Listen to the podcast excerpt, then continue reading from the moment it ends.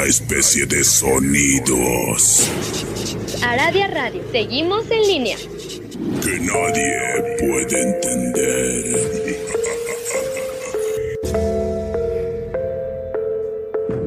La hora del miedo es el momento en que la frontera del mundo de los vivos y de los muertos se difumina. Los fantasmas aparecen del otro lado y vuelven para deambular en la tierra. Así que estás advertido, estaremos abriendo portales prohibidos. No importa la hora que marque tu reloj. Estás escuchando la hora del miedo.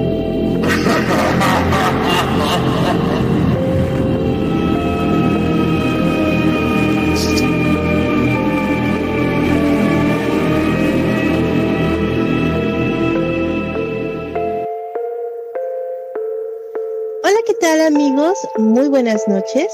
Bienvenidos a otro interesante capítulo de la Hora del Miedo. En locución me presento. Yo soy Luna Blackstone, transmitiendo completamente en vivo a través de Aradia Radio, su radio paranormal, a través de la www.2aradiaradio.es.tl, de nuestro canal en YouTube, La Hora del Miedo, y a través de Frecuencia Alterna de Arizona. Antes de comenzar el programa, quiero felicitar a todas las mamás en su día, especialmente a todas aquellas brujitas y a todas las mamás que les gusta el misterio y las historias de terror. Como ya saben, cada semana nos acompaña nuestro historiador consentido, el maestro Rob con su peculiar forma de contarnos sucesos paranormales, pues siempre vemos qué hay detrás de aquella historia. Esta noche tenemos un tema de los que poco se han hablado. Esta noche vamos a hablar de un aparato con el cual se dice que se pueden tomar imágenes del pasado, algo llamado el cronovisor. Pero para esto nos acompaña esta noche el maestro Rob Gray. Bienvenido maestro, muy buenas noches, ¿cómo se encuentra? Muy bien, Lunita, muy buenas noches a todos que nos acompañan en otro día más de la hora del miedo para descubrir uno de los secretos guardados del Vaticano. Así es, maestro. Ya sabe que aquí en este programa nos gusta desmenuzar las historias y siempre ver el otro lado de ellas. De hecho, si ustedes les gustan estos temas de misterio y quieren saber más de nosotros, nos pueden encontrar en redes sociales, en nuestros perfiles que les vamos a dejar en la cajita de comentarios. Nos pueden encontrar en Facebook como Robert Gray o como Luna Blackstone. En YouTube nos encuentran como La Hora del Miedo. Si les gusta la magia, si les gusta el, el esoterismo, si están buscando hechizos, rituales e información mágica, yo los invito a que se unan al portal del Fénix en Facebook. Ahí van a encontrar todo esto y muchísimo más. Es un grupo que tenemos tanto el maestro Rob como una servidora y otras personas que nos acompañan ahí en el equipo. Además de que nos pueden encontrar en el chat de sabiduría oculta de la Hermandad K. Que por cierto, les recordamos que este programa está patrocinado por la maestra K y está bajo la producción de Mauricio Mendoza. Así que les digo que el tema de hoy es el cronovisor. Adelante, maestro, con la historia de esta noche, por favor. Muchas gracias, Lunita. Vamos a suponer por algún momento que existiera alguna forma de mirar el pasado, de alguna forma mejor que nuestra frágil memoria, que realmente existiera un aparato que nos permitiera echar un ojito al pasado, pero incluso a un pasado muy lejano. Quizás podríamos descubrir cómo se construyeron las pirámides de Egipto, quizás con un poco más de suerte podríamos observar cómo era la vida en Pompeya, mucho antes de que les cayera el Vesubio encima. Quizás podríamos mirar qué le pasó o qué fue lo que sucedió en el asesinato de F. Kennedy. quizá, con mucha más suerte, podríamos dar un vistazo a 1947, Roswell, para ver qué rayos fue lo que se estrelló aquella vez en el rancho McBroisel. Sería impactante, ¿no lo creen? Tener este tipo de poder, echarle un vistazo y resolver las dudas del pasado. Y no me refiero a ir físicamente, solamente a través de un dispositivo, probablemente un televisor, poder ver lo que pasó en ese lugar. Bueno, esta historia comienza en el año 1972, más particularmente en mayo de 1972. El periódico italiano Corriere della Sera liberaba en su semanario dominical de la Corriere una noticia que pareciera de entrada fuera del lugar. Aquella noticia, publicada el martes 2 de mayo de 1972, era más como un reportaje. Tenía un encabezado que decía, se ha inventado la máquina de que fotografía el pasado. En el interior de aquel seminario de unas cinco hojas presentaban una entrevista realizada a un sacerdote católico, un benedictino de nombre Marcelo Pellegrino, Pellegrino Ernetti. La entrevista realizada por un joven reportero se adelantaba a un testimonio de este hombre que aseguraba haber construido una máquina que podía ver el pasado. La máquina básicamente era un artilugio de ciencia avanzada. Era capaz de seguir la huella de una determinada persona de algún determinado evento conforme a la entrevista. Y así transcurría aquella entrevista entre preguntas. El titular quedaba impactado por aquel hombre. Este fraile benedictino, Marcelo Pellegrino Ernetti, aseguraba que con el hospicio del Vaticano y la presencia de una docena de científicos de gran prestigio y una capacidad muy grande, incluso dicen que Albert Einstein, aquel gran científico, estuvo involucrado en este aparato. Y ese sacerdote decía que ellos habían construido un aparato similar a un televisor, con una serie de perillas, controles, este permitía trasladarse atrás en el tiempo y ver acontecimientos importantes. Esto era complicado ciertamente porque habría que seguir una cadena de acontecimientos de tal manera de que se pudiera llegar al momento en el que tú querías estar. Pero lo que este hombre había visto lo dejó impactado, porque él aseguraba haber visto el rostro de Cristo en la cruz. Pero no solamente el rostro, también comentaba que había sido muy complejo porque había muchos casos de ajusticiamiento a través de la crucifixión. Entonces tuvieron que seguir desde el Monte de los Olivos, luego bajar hasta la Santa Cena, después ir al juicio de Pilatos, escuchar la traición de Judas y ver todo aquello. Decía que él había sido testigo de aquel momento en el que Cristo estaba en la cruz y que terminaba con sus momentos de vida. Cuando el entrevistador le preguntó se había podido escuchar las últimas palabras de Cristo. El sacerdote decía que sí. Y esto resultó ser una revelación tremenda. Pero no terminaba aquí, porque este sacerdote benedictino aseguraba haber podido ir más atrás todavía. Haber estado, por ejemplo, en el momento de la destrucción de Sodoma y Gomorra.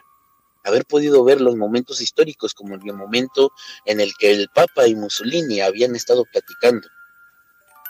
Haber podido ir a otros eventos en el que esto, eh, causaba un cambio tremendo a los momentos históricos. Era muy curioso aquel periodista, en donde le preguntaba dónde estaba el aparato, y el padre contestó que estaba escondido. Y esto fue así de simple comienza a haber una discusión, una serie de científicos eran los que habían estado trabajando, pero el padre Ernetti era muy limitado en lo que él revelaba, asegurando que se le había prohibido hablar de esto.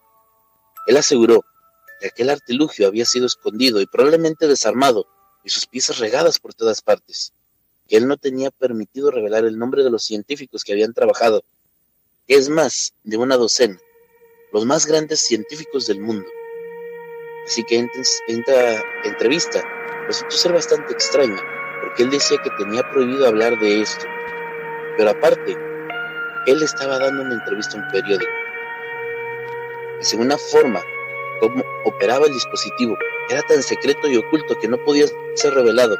Sin embargo, comentaba que incluso los norteamericanos estaban construyendo su propia máquina.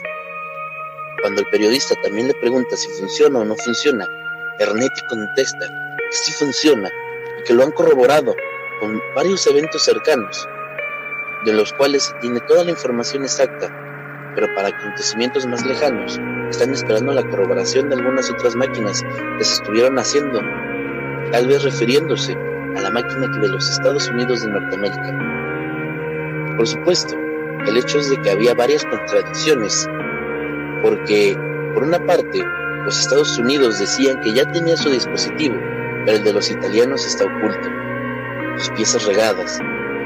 El padre habla de varias cosas que resultaban bastante confusas, sobre todo de cómo funciona.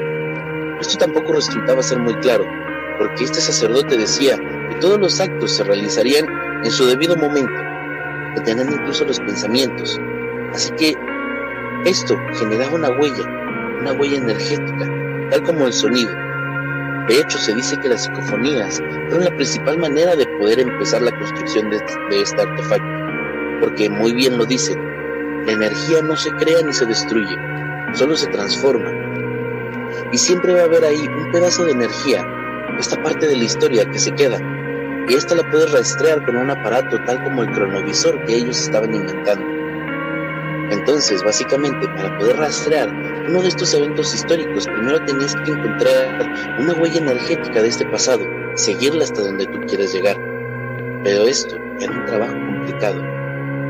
Ciertamente se requiere muchas capacidades, muchas experiencias, saber demasiado de historia y sobre todo conocer lo que se está viendo. Pero aparte hay otro problema, se viera bien. Y es que este aparato no necesariamente puede estar al alcance de todas las personas. Tampoco puede que sea de todo útil para la humanidad. De hecho, Ernetti concluía su entrevista asegurando que aquello era increíblemente peligroso, terrible, que podía generar la destrucción de la humanidad tal y como la conocemos, o bien transformar totalmente hacia una nueva humanidad pero por esto ya era por demás extraño. La nota de ese reportaje que apareció el 2 de mayo del 72 en la Dominica de Corrieri resultaba enigmática, resultaba más que agresiva, porque el poder revelar algo que no está autorizado para revelarse. Sin embargo, este sacerdote lo hacía, y por supuesto, resultaba también poco irrisorio que era un sacerdote católico. No era un Albert Einstein, sino era un sacerdote. Había sobre todo una fotografía en el reportaje publicada para asegurar que este era el verdadero rostro de Cristo, en donde se encontraba aquella imagen. Si se podría buscar un diagrama de aquellas cosas que decía el padre Ernetti, pero esta fotografía, también publicada, era toda una bomba. Así que cuando esto sale a la luz, se genera una algo enorme el padre Ernetti es buscado por cielo, mar y tierra. Eh, más periodistas quieren saber sobre esto, quieren saber quién lo construyó, quieren saber qué es lo que tiene el Vaticano para poder eh, tener un poco más de información. Sin embargo, todas las entrevistas fueron negadas. Pero después, el padre Ernetti también concede una segunda entrevista. Esta vez es para un diario español, El Heraldo de Aragón. En la entrevista ratifican lo dicho, asegurado que el aparato existe este aparato ha sido creado, pero no es conveniente que se divulgue y probablemente que por esto lo haya desarmado el Vaticano, que lo haya regado por ahí en algunos sótanos misteriosos en alguna parte. Pero es más, hay una prohibición. El Papa Pío XII prohíbe hablar sobre esto. Y el hecho de que aquella prohibición empezara a tomarse muy pronto porque después de esto el padre Ernetti no volvería a hablar con nadie, no daría una segunda entrevista más y no se volvería a hablar del invento al que se denominó como cronovisor. Ya no se podría hablar de esto durante años. Pero no sería hasta 1986, cuando el padre Ernetti estaba dando una conferencia en una universidad italiana, que se volvería a tocar el tema mínimamente, a raíz de una pregunta. Después, en el año 93, Javier Sierra, un periodista español, lograría obtener una mínima parte de la entrevista acerca de lo que aquel padre decía, pero en todos estos casos repetía lo mismo. Él decía que este aparato es real, que había sido creado en los años 50 y que había podido ver cosas increíbles, que había podido hacer pedazos toda la historia. aseguraba que el poder haber visto la crucifixión de Cristo, la pasión de Cristo, lo había dañado de tal manera que no quería volver a ver ni experimentar aquello. Pero además seguía sosteniendo esto, que el aparato había sido recuperado por el Vaticano, que había sido dispuesto de alguna manera a haber sido entregado al gobierno italiano. Pero esto realmente es mentira, ya que es que el gobierno italiano supiera algo sobre él, entonces también daría un poco de entrevistas o diría algo, sin embargo, el gobierno no dice nada. Y el padre Ernetti siempre se sostuvo diciendo que era cierto. El problema es que se comparten semanas después, llegada la redacción del periódico italiano, que había provocado eh, todo este revuelo, llegó una carta donde se reclamaba la falsedad de aquella entrevista. El padre Ernetti había estado mintiendo sobre el contenido de la entrevista. Aquella carta explicaba que la fotografía del rostro de Cristo era una fotografía modificada de una talla de madera en una iglesia italiana. Esta talla de madera, que había sido elaborada en el año 1931 por un artista español para una famosa vidente, resultaba ser bastante parecida.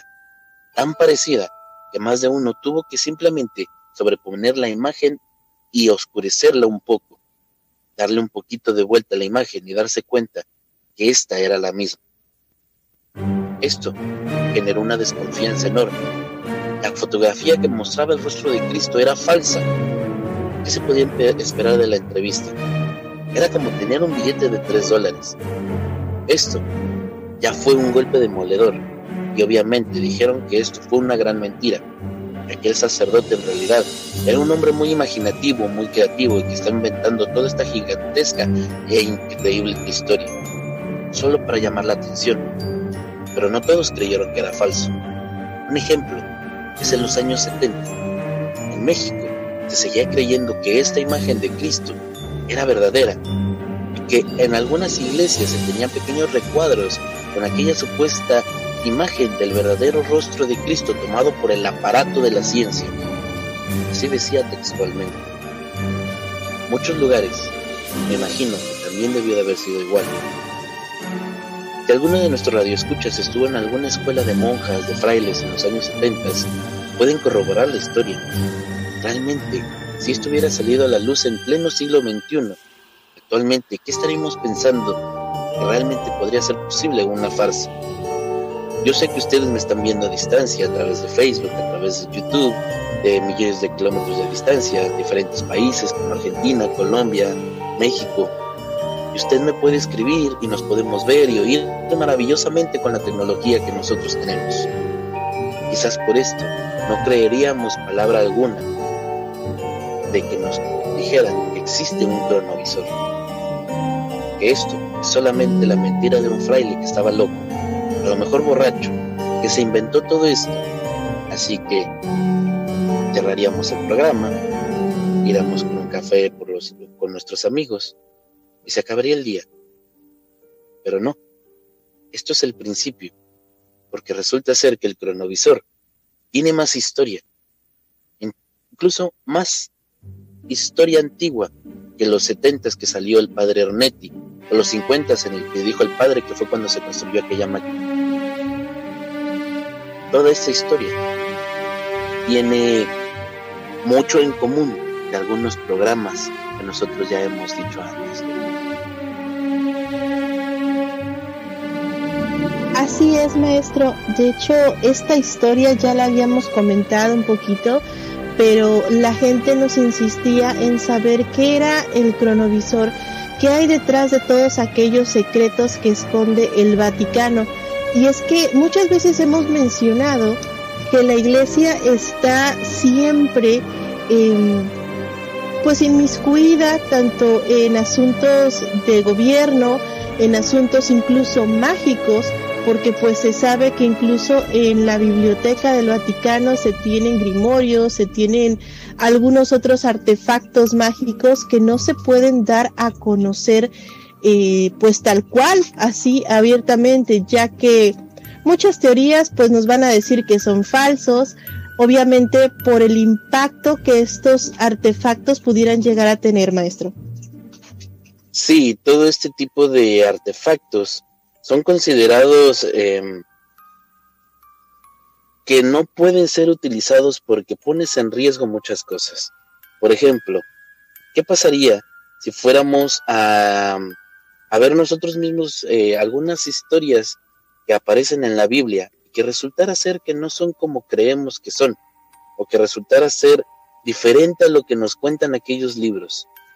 Sería de bastante demoledor y se perdería mucha confianza en aquello que nos han enseñado durante toda la vida. Por eso mismo es que es muy difícil que si esto sale a la luz, lo dejen así, como si nada hubiera pasado.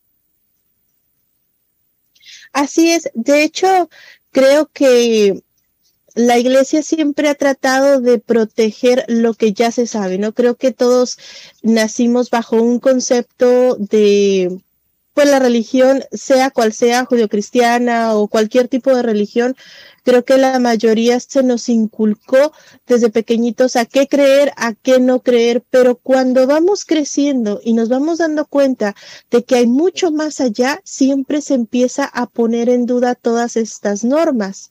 Ahora bien, con este cronovisor y todo lo que dijo esta persona sobre la imagen de Cristo, sobre cómo había sido su muerte, la crucifixión, Sodoma y Gomorra, se pondría, se pondría honestamente eh, en duda todo lo que la iglesia dice. Este impacto social pudiera ser bastante grande, pero ¿qué hay, maestro? el hecho de que si cambiamos un suceso en la historia nos pueda afectar en nuestro futuro. Precisamente se dice que si nosotros cambiamos un poquito sobre la historia, eh, afecta al futuro inmediato, a nuestra línea del tiempo, y como lo hemos visto en, en otro programa, esto generaría una nueva línea del tiempo, una nueva dimensión, algo paralelo a lo que estamos nosotros viviendo. Sin embargo, esto también tiene que ver con nuestras decisiones. Y este cronovisor era precisamente para evitar esto.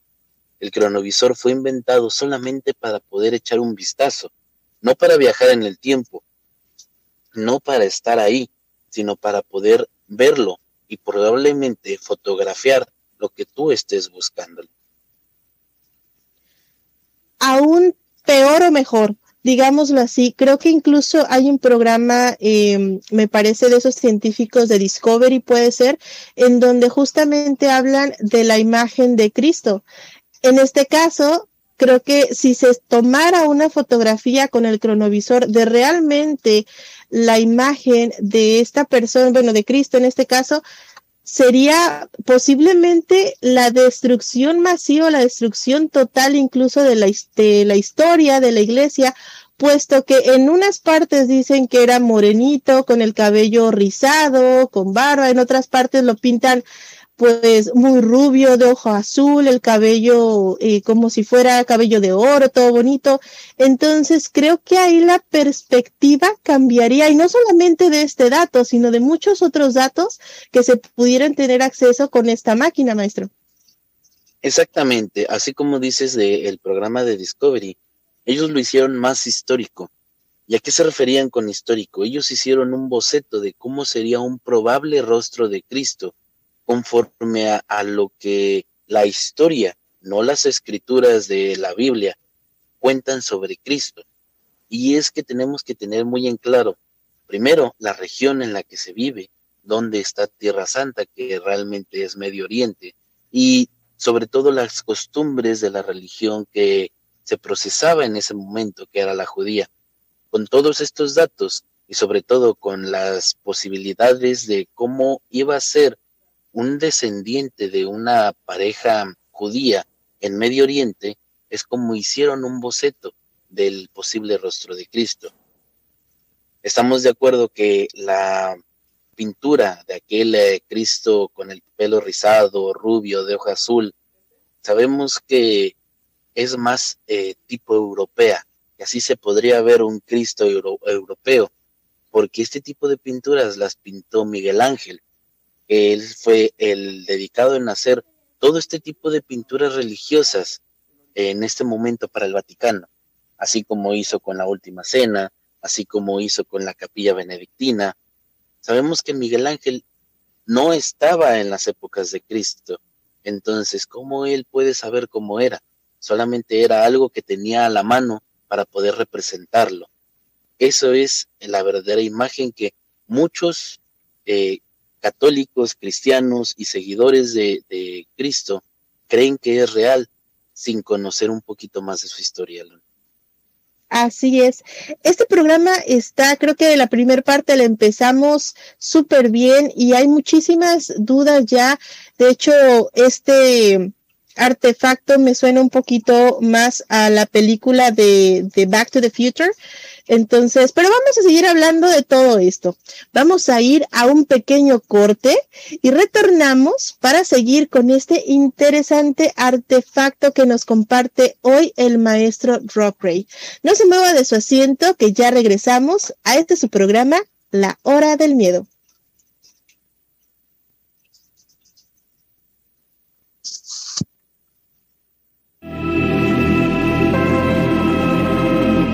En un momento regresa la hora del miedo.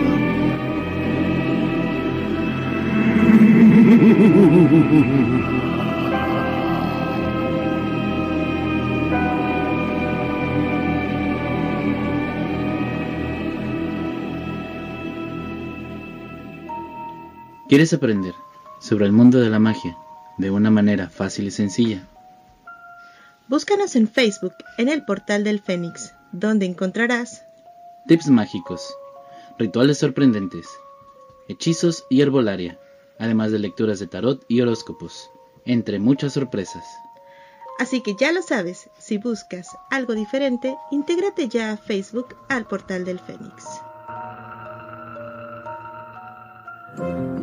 Las sentencias del Tribunal Electoral han obligado a los partidos políticos a incluir en sus candidaturas a representantes de las comunidades indígenas, LGBTIQ y afromexicana. También a que los mexicanos migrantes residentes en el extranjero y las personas con discapacidad tengan representación política en la Cámara de Diputados. Un tribunal de derechos a favor de los grupos históricamente discriminados. Tribunal Electoral del Poder Judicial de la Federación. Cumplimos 25 años cumpliendo. El tiempo no es igual para todas y todos. En esta casa vive mi familia. Aquí crecen y se desarrollan mientras yo trabajo. En México, las mujeres dedican en promedio 40 horas semanales al trabajo de cuidados no pagado. Los hombres solo 15. Aquí soy enfermera, maestra, trabajadora del hogar, chef. Reconozcamos, reduzcamos y redistribuyamos de manera igualitaria este trabajo. Si todos y todas cuidamos, así sí, las mujeres estamos al centro de la transformación. Gobierno de México. Ya regresa la hora del miedo.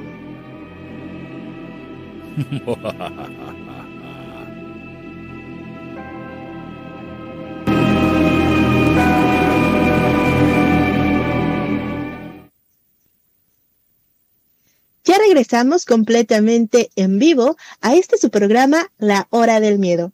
En locución nuevamente me presento, yo soy Luna Blackstone y en compañía de el maestro e historiador Rob Ray estamos transmitiendo a través de Radio Radio su, su radio paranormal y a través de frecuencia alterna de Arizona. Como ya saben, la Hermandad K siempre tiene talleres gratuitos y cursos a muy bajo costo con información de primera.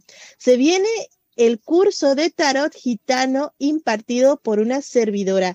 Así que si quieren informes, ya les dejamos ahí en la cajita de comentarios el link de información. Pueden preguntar todo lo que necesiten justamente ahí. Ya tenemos saluditos del público. Tenemos a Litsi Sabe que nos dice buenas noches. Saludos, también saludos a la gente que está en YouTube. Muchísimas gracias por su apoyo por compartir el programa. Tenemos a Gerald Granada que nos dice, hola, buenas noches. Y también a Milena López. Muy buenas noches a todos. Tenemos también aquí saluditos Para Selgatoga García, que nos dice, ¿nos puede mandar un saludo para mi amigo Manotas? Pues un saludo para él. Maestro Rob, esta noche estamos hablando de un aparato llamado cronovisor que nos dice que nos puede, o que puede, mejor dicho, tomar imágenes del pasado. Estábamos hablando que tiene muchísimo que ver con eh, la iglesia y que se encuentra en el Vaticano. Pero, ¿qué más nos puede contar de este artefacto, maestro? Muchas gracias, Luna. Pues este artefacto, como nos dimos cuenta anteriormente, tiene mucho que ver con la religión. En el pasado hablamos del caso 63, de un posible viajero en el tiempo. Y yo sé que esta máquina no es para que una persona viaje en el tiempo, sino para que una persona pueda ver el pasado. Sin embargo, el cronovisor no solamente tiene una parte científica, sino también tiene su parte esotérica. Y esto es donde la historia y la investigación que se estuvo haciendo sobre el cronovisor se pone interesante. Salieron unos datos que sin que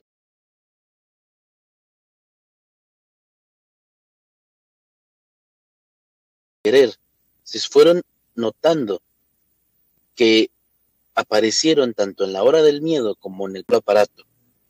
Bueno, ¿qué pasaría si nosotros pudiéramos grabar el pasado fotografiando la verdad?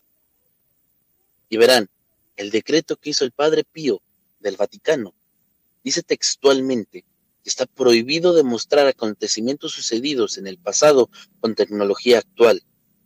Así que nosotros podemos preguntarnos, ¿por qué el Vaticano daría un decreto el cual no puedes conocer el pasado con tecnología? ¿Qué significa? Que ellos lo hicieron, que ellos vieron el pasado y no les gustó. Y podríamos estar desmintiendo a la iglesia, incluso eh, podemos ver algunos libros sagrados y que no resulta ser que pasó como ellos dicen. ¿Qué pasaría si viéramos que los experimentos están dando frutos? Y podemos darnos cuenta que aquellos experimentos vienen desde muchos años atrás, empezando por las psicofonías.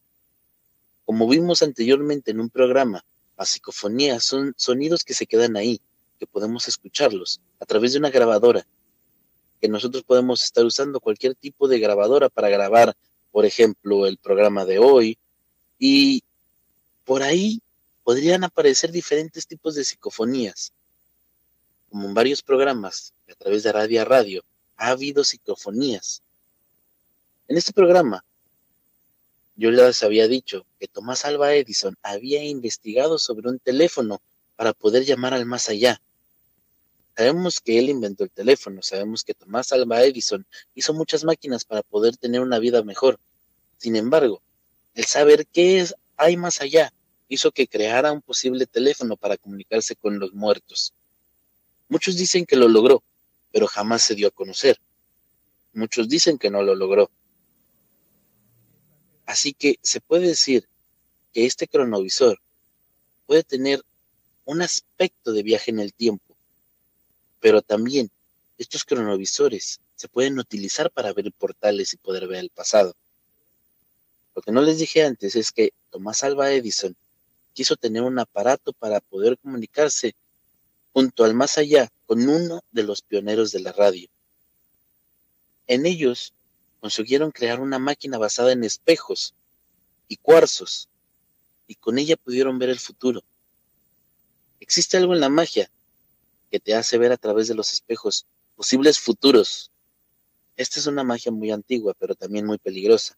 No cualquiera la puede hacer, porque estamos hablando de espejos. Y aunque tú logres abrir este portal para ver el futuro, también podrías estar abriendo una puerta para otra cosa de alguna otra dimensión y atraerla para que te pueda hacer daño.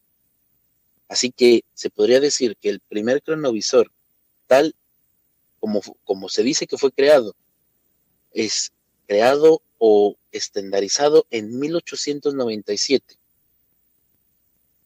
Esta vez, otro científico, eh, su nombre es eh, Sir Oliver Lodge, este era un científico británico nacido en la ciudad de Liverpool, Él comenta que había logrado transmitir señales de radio a larga distancia y el hecho de que tiene este científico la patente de los, eh, las ondas Hertz, que aparte que pueden utilizarse en investigaciones. Sus libros hablan sobre el mundo espiritual, él estaba muy metido en el mundo espiritual. Sobre todo, él inventó la teoría del éter, pero muchos de sus compañeros científicos decían que él estaba completamente loco, que no podía comunicarse con el mundo espiritual por medio de ondas de radio, que él estaba produciendo eh, otro tipo de, de cosas, pero él decía que nunca podías modificar los hertz para poder hablar con el mundo espiritual. Pero no tenía las pruebas suficientes, así que todo el mundo lo tomó de loco. Pero básicamente él fue el impulsor de aquella máquina. Es como si se estuviera viviendo en la época actual. Te aseguro que si Oliver Lodge viviera en este momento, podría tener más de una de las pruebas para poder demostrar todas sus teorías sobre aquel mundo espiritual y sobre todo cómo está conectando a las ondas radiofónicas. Oliver no hace mucho caso de esto, él sigue con sus inventos y mientras tanto, en estos momentos, al mismo tiempo que aparece dos personajes que también iban a marcar mucho en la carrera de Oliver. Uno es de nombre William Malbec y otro es Robert Sukes. Estos presentan un cronoscopio a una gran multitud en una feria de ciencia de Liverpool. Estas dos personas decían que con el cronoscopio eran capaces de fotografiar imágenes de suceso que habían pasado durante muchos siglos atrás. Ellos no estaban hablando de años, sino de siglos. Sin embargo, cuando les preguntaron cómo es que funcionaba su aparato, ellos decían que para que funcionara tenían que utilizar la lente de una cámara de cuarzo nosotros sabemos muy bien que el cuarzo es de por sí muy bueno con la energía. Se maneja energía con ellos. Entonces ellos utilizaban lentes de cuarzo para poder desviar la luz reflejada en los espejos y poderla fotografiar con una cámara fotográfica. Así que ellos decían que a través de esta imagen podrían tomar fotografías de lo que había pasado en el pasado, vaya la redundancia. Sin embargo, cuando los científicos comenzaron a pedir pruebas, muchas de estas pruebas no se pudieron concretar. Y ya saben que cuando no se presentan pruebas, pues la gente se desespera y dice que esto es un fraude. Y ellos, aunque presentaron ciertas fotografías un poquito dudosas, por ejemplo, una de las fotografías eran de unos guerreros vestidos de una manera eh, muy medieval, algunos pueblos, eh, la gente vestida más o menos como se decía que, que se vestían esos pueblos. Sin embargo, nadie les creyó y los acusaron de fraudulentos. Y hasta ahí llegó la primera aparición de un cronovisor. Posteriormente, un científico llamado Charles Statement apareció con otro tipo de cámara basado en la primera, pero toda esta cámara estaba utilizando tecnología de un científico británico llamado Bertie Spalding, y quien, y ustedes se preguntarán, ¿quién es este científico? Pues verán, Spalding era una persona que tenía muy buena situación económica, por lo tanto viajó por todo el mundo, desde la India hasta Alemania. Estuvo en muchas universidades como Stanford. Incluso él estudió arqueología y para finales del siglo XIX escribe unas memorias de varios libros donde también deja plasmada su vida y enseñanza de los maestros de Medio Oriente. Así que él estuvo aprendiendo sobre todo este tipo de filosofía pero también enfocada a la parte mística oriental, siempre ha maravillado a muchos. Él decía que para haber estado viviendo en esta parte del Oriente, le habían compartido un conocimiento místico sobre poder abrir portales a varios tipos de dimensiones, varios secretos que según Spalding decía, y todo lo que dice en voz de palabras quedarán atrapadas siempre en una banda de frecuencia vibratoria, muy concreta, él dice que no solo se limita a informar sobre todo esto, sino que también lo llevó a la práctica y que logró fotografiar a George, a George Washington, entre muchos personajes más. Así que cuando le pidieron pruebas a Spalding, este no las puede presentar, solamente puede decir lo que le enseñaron los orientales acerca de una bruja que de alguna u otra manera puede abrir portales, pero no solamente para ver el pasado, sino también el futuro. Así que lo que dice Bertie Spalding fue muy contrastante a lo que había dicho Oliver eh, Lush y sobre todo el poder contactar con alguien que pueda abrir portales. Tiempo después, Spalding fue contactado por un productor de cine, llamado Cecil DeMiro. Este estaba creando una película llamada Rey de Reyes. Así que quería que el cronovisor de Spalding le dieran datos concretos del año en el que se, dice que Spalding y Steinman fueron a Tierra Santa para poder fotografiar el rostro de Cristo. Spalding confirma que sí fue así Tierra Santa y que tenía las pruebas del rostro de Cristo. Pero casualmente y muy misteriosamente llegaron de nuevo aquellos hombres de negro por parte del gobierno norteamericano y se llevaron las pruebas con ellos. Pero no solo se llevaron las fotografías, se llevaron todo el inventario que incluía incluso las máquinas, los cuarzos, los espejos, las cámaras, y todo lo desaparecieron. Entonces, esto queda nuevamente sin comprobar. Pero ahora ya estamos hablando de que ellos ya tenían pruebas en las manos y que llegó el gobierno para poderlo desaparecer. Para 1912, el barón Earl Van Dyck dice haber logrado lo mismo que los demás, y ha logrado pasar las barreras del tiempo, las barreras del espacio que recuperó imágenes del pasado, pero aquí ya utilizó otro equipo. Él estaba utilizando básicamente una televisión. Era una caja con bulbos, eh, rayos catódicos que estaban metidos más o menos parecida como palos. es una televisión de bulbos, pero que estaba funcionando con disprocio, que en este entonces era bastante difícil de conseguir. Que aparte tenía una bobina Tesla, que casualmente tiene muchas historias de Nikola Tesla que contar. Posteriormente, en los años 50, se empezó a hablar sobre la cámara radiórica de George Delaware.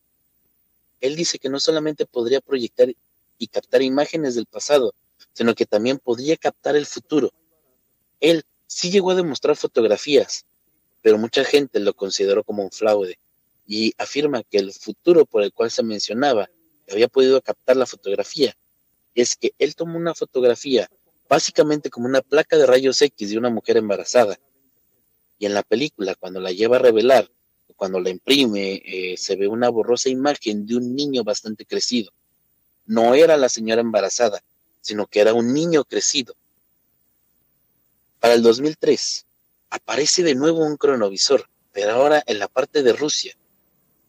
Un científico llamado Henry Silanov él es un hombre que se dedica a investigar el fenómeno ovni y que comenta que este cronovisor que inventó es con otra vez lentes de cuarzo, pero estos van a ir enfocados a una luz ultravioleta, que pasa a través de ellas. Con esta radiación es que le permite fotografiar imágenes del pasado y que con esta máquina él tenía fotos de la Segunda Guerra Mundial.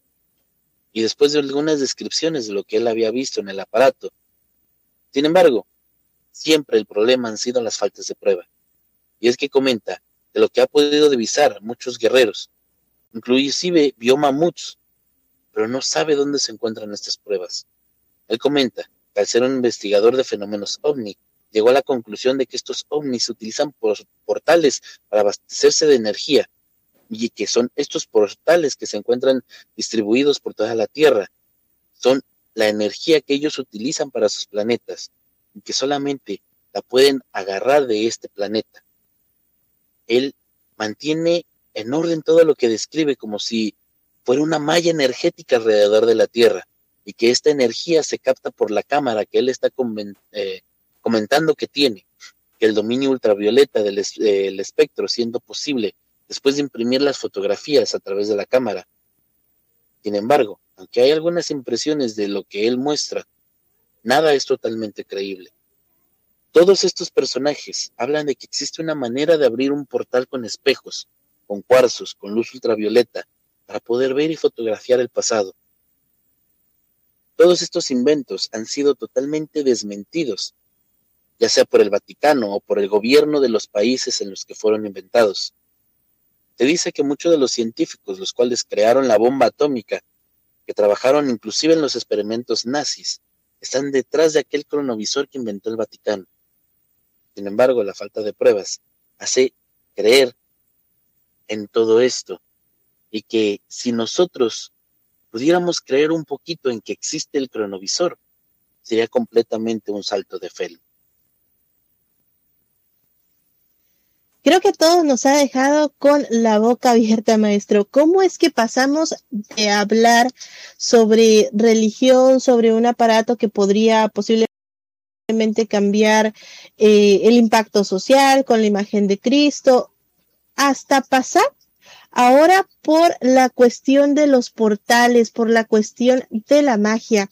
Y es que usted menciona algo que a mí me llamó muchísimo la atención, que es la cámara que utilizan la cámara con una lente de cuarzo. Pues hasta donde yo sé o hasta donde yo recuerdo, este tipo de cámaras sí existen, se utilizan incluso son una, de las herramientas que utilizan para sacar las famosas fotografías de las auras, maestro.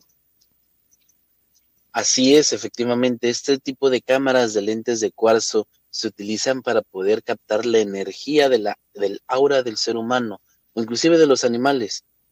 Entonces estamos hablando que este tipo de cámaras sí puede ser utilizada para poder ver a través de un portal, de un espejo, algún tipo de pasado o futuro. Así es. De hecho, ya adentrándonos un poquito más entre ciencia, magia, viajeros en el tiempo, eh, usted menciona a los famosos hombres de negro. Y esta historia se parece muchísimo. Yo siempre, siempre les he comentado que todas las películas tienen un poquito de cierto.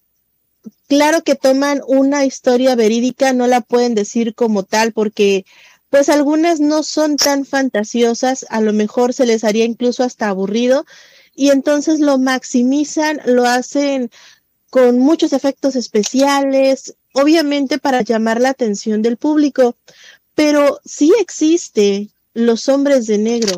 Ya lo hablamos muchas veces en otros programas, no son tal cual los pintan en esta película, pero me llama mucho la atención que usted nos dice que incluso ellos se llevaron estas partes, estos cuarzos de estas máquinas y pues como siempre, ¿no? El gobierno está involucrado y dice, no es cierto, no, aquí no pasó nada, todo esto es falso, maestro. Sí, lo mucho que se ha recopilado de las demás historias y las casualidades apariciones de los hombres de negro siempre han tenido que ver con todo lo que se quiere ocultar. Escuchamos de ellos en el caso Roswell, escuchamos de ellos en la aldea de los vampiros en, ah, en Tailandia, eh, escuchamos de ellos en lo que fue el Área 51. Inclusive se dice que se vieron en eh, una leyenda urbana que se habla sobre eh, leche contaminada por radiación en la Conasupo en México, que era comprada por eh, hacia Chernobyl, porque era mucho más barata. Y se dice que ellos también estuvieron involucrados. se ha hablado sobre la aparición del famoso hombre polilla y cómo ellos volvieron a ir a callar a la gente para no causar un tipo de descontrol sobre todo este tipo de información. Siempre han estado en estos lugares concretos precisamente para tratar de ocultar algo,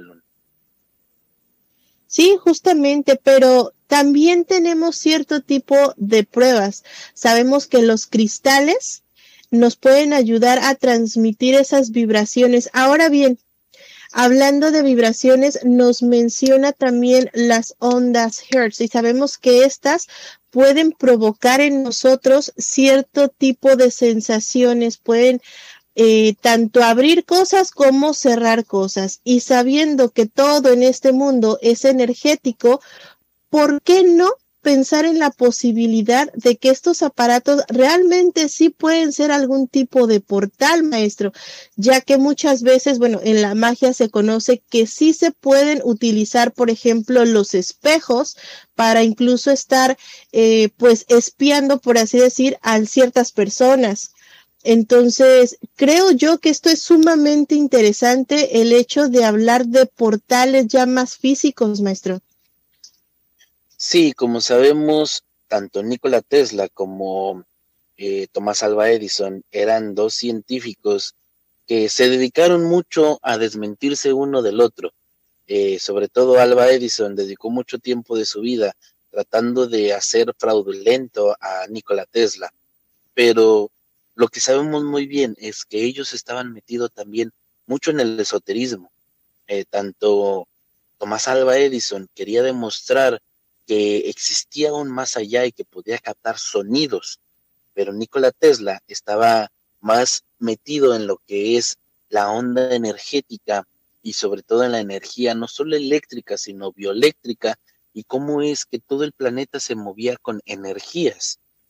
Eh, hablamos de que Sir Oliver Lodge, el creador de las ondas Hertz, no lo hizo por cuestiones de suerte, sino porque su hijo murió en la, en la Primera Guerra Mundial y él decía que siempre lo escuchaba, que incluso le dio datos de cómo era el mundo espiritual, que en sus libros eh, tiene Oliver Lodge, habla mucho sobre el mundo espiritual y cómo las ondas Hertz pueden abrir estos pequeños brechos para poder seguir comunicándote con todos tus seres queridos a través de aquel mundo luna. Así es, esto llama muchísimo la atención porque tenemos la combinación de todo lo que involucra la ciencia, pero todo lo que también puede llegar a ser la magia. Y es ahí cuando sabemos que podemos realmente comprobar las cosas sobre todo el hecho del mundo espiritual, porque pues muchísimas versiones hay acerca de esto, pero yo honestamente les puedo decir que la magia existe, la energía existe y la ciencia obviamente pues existe. Y al combinar todo esto junto tenemos ciertas eh, pues ciertas posiblemente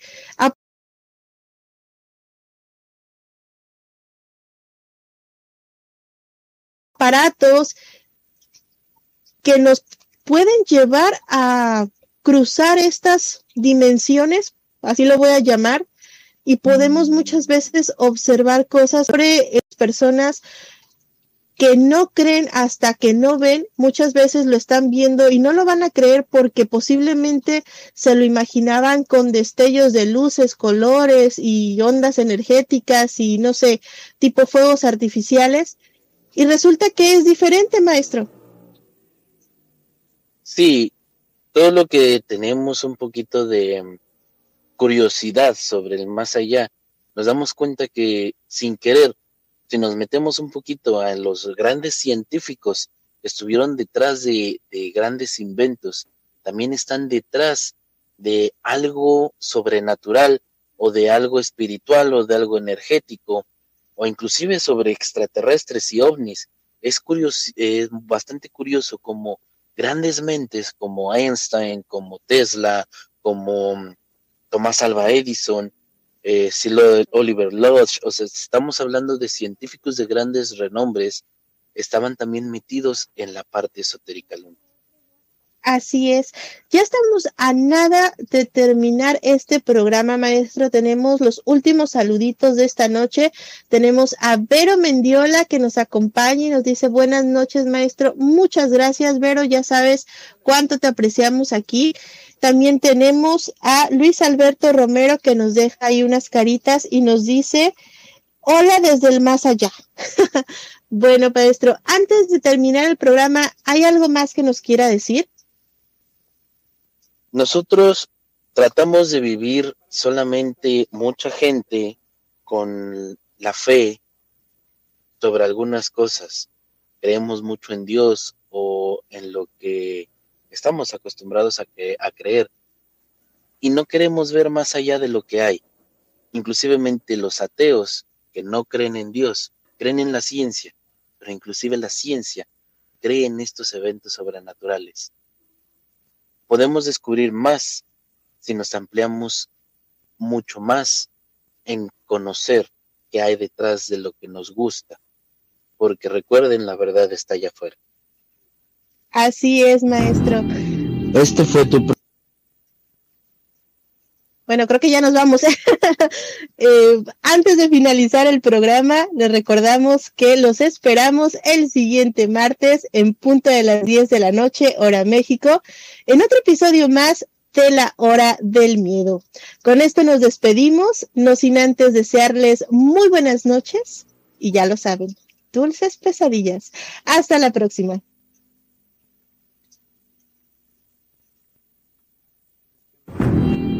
Este fue tu programa, La Hora del Miedo. Los esperamos en la siguiente emisión.